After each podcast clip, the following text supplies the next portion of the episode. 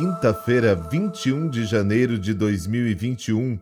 Estamos na segunda semana do tempo comum e a cor litúrgica de hoje é o vermelho, porque é memória de Santa Inês, virgem e mártir da Igreja. Este podcast está no seu formato reduzido.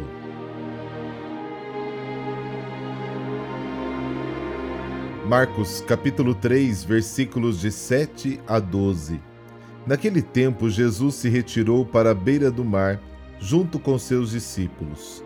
Muita gente da Galiléia o seguia, e também muita gente da Judéia, de Jerusalém, da Idumeia, do outro lado do Jordão, dos territórios de Tiro e Sidônia, foi até Jesus, porque tinha ouvido falar de tudo o que ele fazia. Então Jesus pediu aos discípulos que lhe providenciassem uma barca por causa da multidão para que não o comprimisse. Com efeito, Jesus tinha curado muitas pessoas, e todos os que sofriam de algum mal jogavam-se sobre ele para tocá-lo. Vendo Jesus, os espíritos maus caíam a seus pés, gritando: Tu és o Filho de Deus. Mas Jesus ordenava severamente para não dizerem quem ele era. Palavra da salvação, glória a vós, Senhor.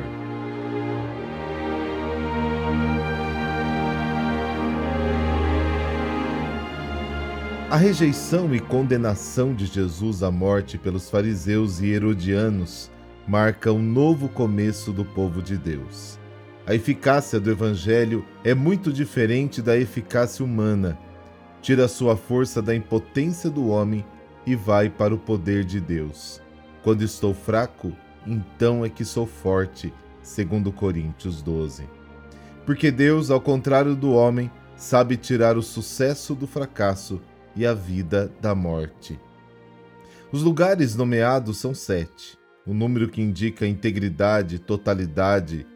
Todos correm para Cristo para formar a sua comunidade. Não alcançou o sucesso pelo desejo de ter, de poder e de aparecer. Esta é a origem, aliás, de todo mal. Mas conquistou tudo precisamente com o fracasso, com a pobreza, com o serviço e a humildade de quem ama. Jesus é apresentado como centro de um grande movimento de pessoas que procuram e encontram nele a possibilidade de cura. O homem está doente e a peregrinação a Jesus surge dessa necessidade de salvação. É bom ver Jesus rodeado de tantas pessoas. Mas por que eles correm ao encontro dele? Por interesse ou por fé? Marcos nos faz entender que o entusiasmo da multidão é despertado pela ação curadora de Jesus, não pela fé.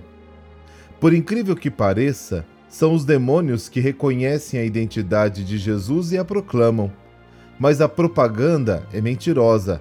A intenção é fazer com que a revelação autêntica de Jesus fale, queimando-a prematuramente.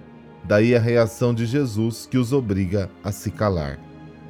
A armadilha dos demônios a Jesus está no fato de que Satanás deseja antecipar a manifestação da glória de Jesus antes de sua morte na cruz, porque só aí Jesus se revela verdadeiramente o Filho de Deus. Fé não é apenas saber quem é Jesus. Até os demônios sabem disso. Melhor e antes de nós. Como escreveu Tiago, eles acreditam, mas tremem. Capítulo 2. Crer é, antes de tudo, experimentar Jesus que me amou e se entregou por mim. Gálatas 2.